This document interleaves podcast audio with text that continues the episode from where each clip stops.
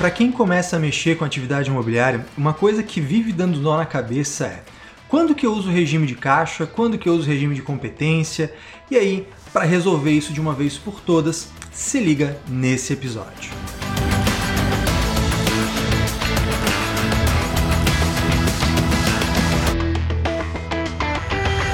Opa, tudo bom? Aqui é o Caio Melo e a nossa conversa hoje é contábil, tributária, bem misturado mesmo, até para a gente conseguir identificar o que é cada coisa.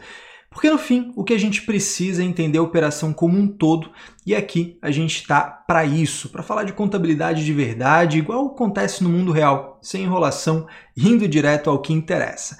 Mas antes, de a gente começar a, a conversa de hoje, eu quero te pedir um favor. Se você está curtindo esse trabalho, se está curtindo esses podcasts, me ajuda a alcançar mais gente e a gente elevar de verdade o padrão da contabilidade. Então, compartilha no teu Facebook, compartilha no teu Instagram, compartilha com teu colega de trabalho, que assim a gente vai fortalecer de verdade, sem papinho, a classe contábil. Agora, vamos para o conteúdo.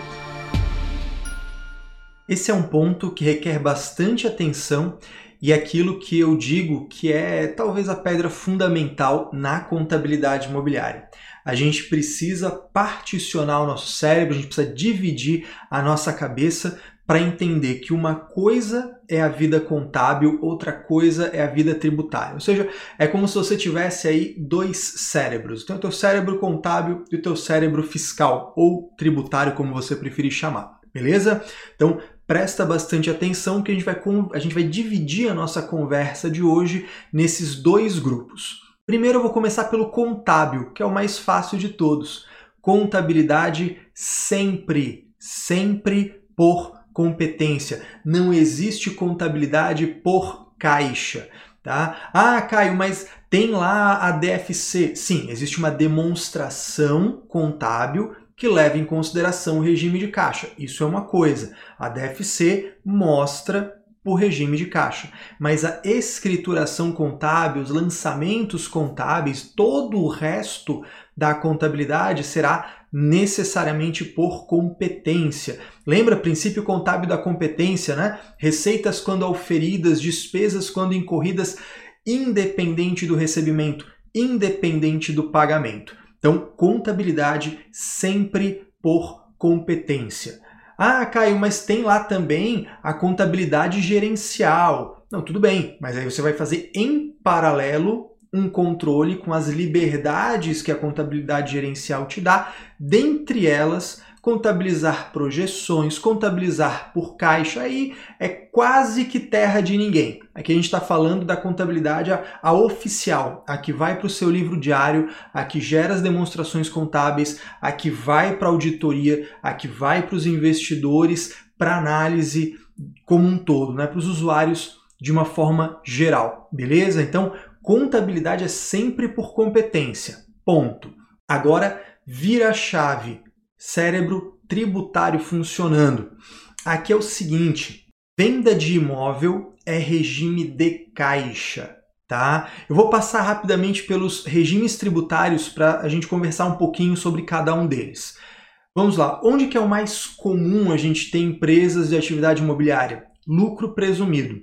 O problema é, a Lei 8981 de 95, ela diz que deve ser tributado na venda de imóvel, incorporação, loteamento, construção para venda, compra e venda, todas as atividades deve tributar pela receita recebida, ou seja, regime de caixa. Quando uma lei diz que deve, é porque é uma obrigação. Então, eu, eu, Caio Melo, interpreto a partir disso que sim, toda empresa de venda de imóvel que tem essa atividade, que tem esse essa KNAI, né, de compra e venda, incorporação, loteamento, enfim, quando vende imóveis do seu estoque, deve tributar isso pelo regime de caixa. E a, a Contribuições, por exemplo, corrobora isso, porque se você observar o registro F200 da EFD Contribuições, ele é sempre preenchido pelo regime de caixa. A tributação do F200 é sempre pelo campo de receita recebida. Então, olha, nem que eu quisesse né? nem que eu quisesse preencher o F200 por competência, eu teria que contar uma mentira, eu teria que dizer no campo de receita recebida algo que eu efetivamente não recebi, beleza? Então por aí a gente tira essa noção. Algumas pessoas questionam que se poderia escolher no lucro presumido tributar a venda de imóveis por competência. E o fato é que a Receita Federal, ela cometeu uma gafe né? A Receita fez uma receitice, fazendo constar numa instrução normativa dela que sim, a escolha do contribuinte, a venda de imóvel poderia ser por caixa ou competência. Inclusive, tem uma solução de divergência, que é a 37 de 2013, que é um clássico dentro da área imobiliária, que fala justamente sobre isso. Né? Se você tributar por caixa de um jeito, se tributar por competência do outro. Eu pessoalmente entendo que isso é um grande equívoco, é um grande erro, é uma grande falha da Receita Federal. Mas quem sou eu na fila do pão, né? Eu, para os meus clientes, eu oriento que sim, deve ser pelo regime de caixa. E se não for pela estrita legalidade, se não for por uma questão de exigência legal, que seja por uma questão de inteligência financeira. Imagina que você vende um imóvel de 500 mil reais e o adquirente ele te pagou somente 10 mil reais de entrada. Se você tributar por competência, olha o prejuízo para o fluxo de caixa desse cliente. Você vai pegar os 500, rea... 500 mil reais inteiro e tributar. PIS, COFINS, RPJ, CSLL. Se você tributar pelo regime de caixa, você só tributa a entrada recebida, os 10 mil. Muito mais inteligente, concorda comigo? Pô, o cara não recebeu ainda, vai pagar imposto sobre o que ele não recebeu. Às vezes, um financiamento direto com a construtora de 60 meses vai tributar tudo agora, vai, vai prejudicar o caixa do cara que às vezes está ali comprometido para executar obra, para comprar material, para pagar empreiteiro, vai pagar imposto para o governo com antecedência? Não faz sentido. Então, A, seja porque a lei assim diz, B, seja por uma questão de inteligência financeira, tributação, regime de caixa no lucro presumido. Beleza? Vamos para o próximo regime tributário, RET, Regime Especial de Tributação.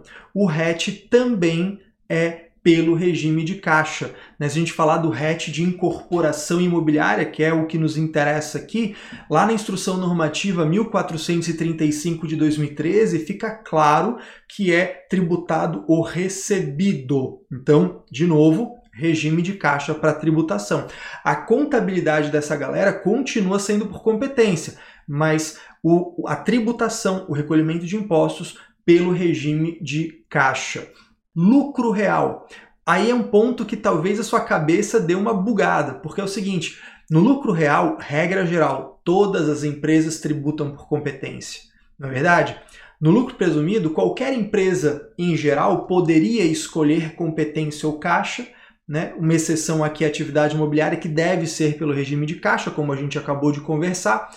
No lucro real, em regra geral, todas as empresas são competência. Não existe lucro real por caixa, Caio. Existe. A atividade imobiliária é um caso desse. Se você der uma olhadinha na instrução normativa 84 de 79, isso mesmo, 1979, não é tão nova assim essa normativa, mas ela ainda está vigente e é onde explica a forma de apurar os tributos PIS, COFINS, IRPJ e CSLL da atividade imobiliária. E lá você tem um diferimento do lucro de acordo com o realizado financeiramente. Outras palavras, regime de caixa. É muito louco, é, é uma atividade diferente. Você apura PIS e COFINS não cumulativo, débito sobre o recebido. O crédito de PIS e COFINS você apura, mas só pode aproveitar proporcional ao recebimento, regime de caixa de novo. E R contribuição social, você vai considerar no resultado fiscal a receita recebida, o custo proporcional ao recebimento, ou seja, é praticamente uma apuração inteira por regime de caixa, certo? E por último, mas não menos importante, o Simples Nacional. O Simples Nacional, que é, esse é, talvez seja o ponto mais é, curioso. o Simples Nacional não traz uma previsão expressa sobre a venda de imóveis, nem é falado de forma explícita, nem é falado expressamente na Lei Complementar 123 ou na Resolução CGSN 140, não é falado abertamente da venda de imóvel. É uma coisa que está lá, mas parece que passou batido pelos legisladores. Por isso, você tem aí um ponto terrível. Uma empresa do Simples Nacional faz a sua opção por regime de caixa ou competência de forma definitiva, né, ali na na, no PG das D da competência novembro, normalmente feito em dezembro, então, né? E aí, aquilo ali vale para todas as suas atividades. Nesse caso, uma empresa do Simples Nacional que tem atividade de compra e venda de imóvel poderia sim ter a tributação por competência, o que seria muito, muito ruim para ela. Beleza? Então, com isso, a gente fez um panorama, a gente fez um cenário geral quando é que usa competência, quando é que usa caixa, e isso eu acredito que vai ajudar você a enxergar melhor essas particularidades da atividade imobiliária. Quando a gente falou de contabilização de venda de imóvel, quando a gente falou aí de distrato, talvez isso te ajude a visualizar melhor. Ah, por que, que o Caio está falando uma hora que é pela receita oferida, uma hora que é pela receita recebida? Com isso, eu acredito que vai acelerar bastante aí o seu trabalho. Eu, pelo menos, quando tive esse insight, quando tive essa sacada estudando a atividade imobiliária, ali parece que as coisas fluíram melhor para mim. E aí, fez sentido para você? Te ajudou a desfazer esse nó todo? Se sim, deixa eu te falar um negócio. De tempos em tempos eu abro uma nova turma da formação em contabilidade imobiliária que eu posso te dizer sem medo de estar tá exagerando que é o treinamento mais completo desse segmento. Para qualquer contador que queira se especializar e se destacar na atividade imobiliária, incorporadora, loteadora, empresa que constrói para vender, tudo que você precisa saber de contábil, de societário, de tributário, você aprende lá comigo. E se você quiser ficar sabendo quando vai ser a nossa próxima turma, faz o seguinte: me procura lá no Instagram, lá eu tô como arroba Caio Pemelo. Eu dou dicas, eu coloco, eu respondo gente nos stories, eu falo de um monte de assuntos lá, inclusive, claro, da atividade imobiliária. E assim que abrir a próxima turma, você pode ter certeza que eu vou colocar lá no feed, nos stories. Então, além de me acompanhar, além de ter mais um canal para buscar conteúdo de qualidade, você também vai ficar sabendo quando abrir a próxima turma e quem sabe a gente vai estudar junto e se desenvolver nesse setor tão bacana. Beleza? No mais, fica com Deus, uma ótima semana para você e bora crescer juntos.